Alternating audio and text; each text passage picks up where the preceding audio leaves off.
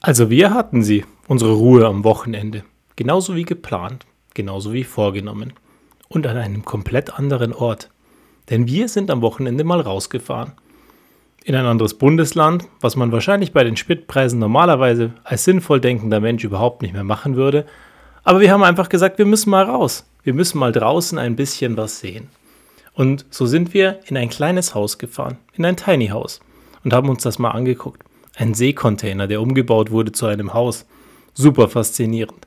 Zwölf Quadratmeter und wir waren zu fünf dort. Also wenig Platz für uns fünf. Irgendwie nachts sind wir das ja gewohnt. Die Kinder sind immer wieder mal bei uns im Bett oder auch öfters mal bei uns im Bett und deswegen ist es gar nicht so schlimm gewesen.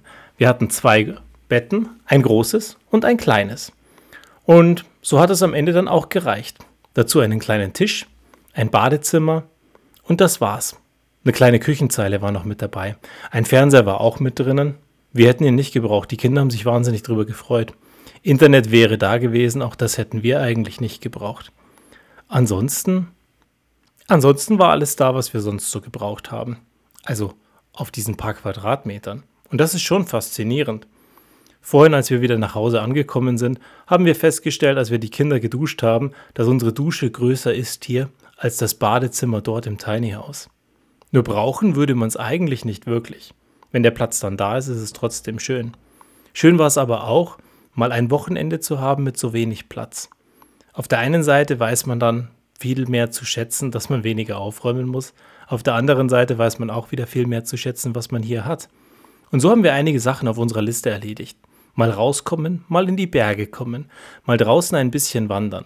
Naja, also wirklich ein bisschen. Weil mit den Kindern dabei war es natürlich wie immer. So viel wandern tut man da nicht.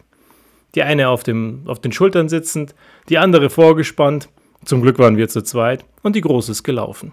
So ein paar Kilometer gemacht.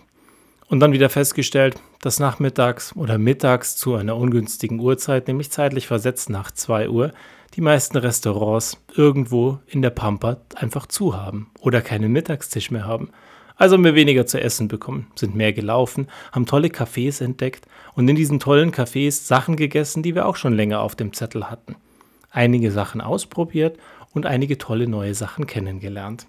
Wir sind zum Schwimmen gegangen, auch das hatten wir auf dem Zettel. Und so haben wir einige Sachen erledigt, die wir uns schon lange vorgenommen haben, seit Corona war. Und die Kinder durften mal raus, wir durften raus und der Tapetenwechsel hat uns wahnsinnig gut getan. Es war praktisch ein Kurzurlaub, der eigentlich sich so viel länger angefühlt hat. Gefühlt waren wir nämlich nicht zwei Tage weg, sondern gefühlt waren wir, zumindest die Großen, eine Woche weg. Die Große von uns hat sich beklagt und hat gemeint, die zwei Tage haben sich angefühlt wie ein paar Stunden und es war schade, dass es so schnell vorbei war. Und die Mittlere meinte, eigentlich ist das auch wieder schön zu Hause zu sein. So oder so, gefallen hat's ihnen. Und das Schwimmen war auch ganz toll. Und das Haus war total faszinierend, dieser kleine Container, in dem wir draußen einfach in der freien Wildbahn in den Sternenhimmel gucken konnten in der Nacht, uns gefühlt haben, wenn wir kopfüber nach draußen geguckt haben und den Mond gesehen haben, als wären wir in der ISS, in einer Space Station, irgendwo draußen im Universum. Und abends haben wir den Sonnenuntergang genossen. Besser hätte er ja nicht sein können. Die zwei Tage hintereinander waren wahnsinnig angeberisch, was wir dort gesehen haben. Super beeindruckend und wunderschön. Und auch heute, den dritten Tag, hatten wir wieder einen tollen Sonnenuntergang. Diesmal zwar im Auto, was natürlich lange nicht so toll war wie in diesem kleinen Seekontainer, äh, auf dem man dann einfach übers Land gucken konnte, über die Berge ins Tal hinunter und einfach wahnsinnig viel gesehen hat. Direkt dran war eine Skipiste, wo einige Leute auch mit den Skiern runtergefahren sind und so hatten wir ein bisschen draußen. Es hat gestürmt in der Nacht und einige Bäume ausgewurzelt. Zum Glück nichts bei uns in der Nähe passiert, aber zu Fuß konnten wir einige Routen nicht gehen. Und dann ist einiges so umgefallen. So konnten wir den Weg nicht nehmen, den wir uns eigentlich vorgenommen haben, aber es wurde dann eben ein anderer. Und so haben wir einiges erlebt und einiges gesehen. Jetzt sind wir zurück. Und das Einzige, was mir am Ende auch noch bleibt, neben den vielen Eindrücken, den schönen Dingen und die vielen Dinge, die wir jetzt anders wieder wertzuschätzen wissen, sei es viel Platz, sei es wenig Platz, sei es unser Auto oder was auch immer, sind so ein paar Kleinigkeiten, die am Wochenende einfach nicht so liefen, wie wir uns das vorgestellt haben. Kinder, die wahnsinnig müde sind, wo man sich dann gegenseitig hochschießt und so ein paar Momente hat, die vielleicht gar nicht so toll laufen, wie man sich das vorgenommen hat. Und was man da an Energie dann reinsteckt, also auf allen Seiten. Zum Beispiel unsere Große, als sie vorhin die Hausaufgaben machen musste. Weil wir haben es einfach nicht geschafft, am Freitag, bevor wir losgefahren sind, noch die Hausaufgaben zu machen. Wir wären viel zu spät angekommen. Wir hatten einige Stunden Autofahrt vor uns. Und so saß sie jetzt da und hat ihre Hausaufgaben gemacht. Aber leider hat sie auch wieder einiges an Energie da reingesteckt, dass sie sich eben drüber aufregt, über die Hausaufgaben und die Dinge, die zu tun sind.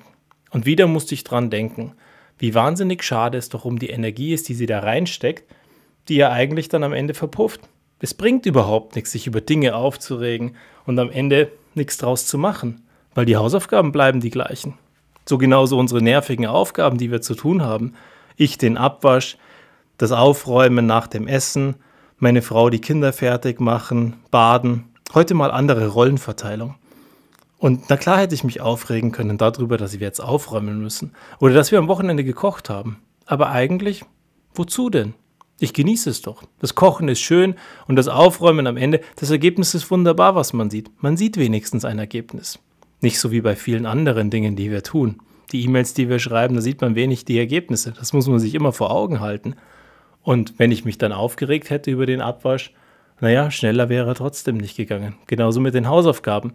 Also, wo stecken wir denn unsere Energie rein, dass am Ende die Dinge dann da besser werden oder verpuffen oder naja, wir machen es einfach. Und wenn wir es einfach machen, ist es erledigt. Weil das Aufregen hilft ja nichts und das verändert auch nicht die Situation. Und eine andere Situation, die mir auch geblieben ist, ist, wenn man sich immer wieder verrückt macht, weil Dinge nicht so gelaufen sind. Zum Beispiel konnten wir den ermäßigten Parktarif nicht wahrnehmen.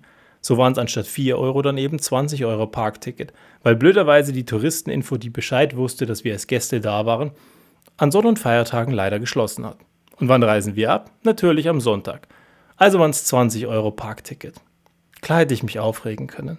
Aber hätte ich mit dem Auto dann rausfahren können? Nein, auch nicht.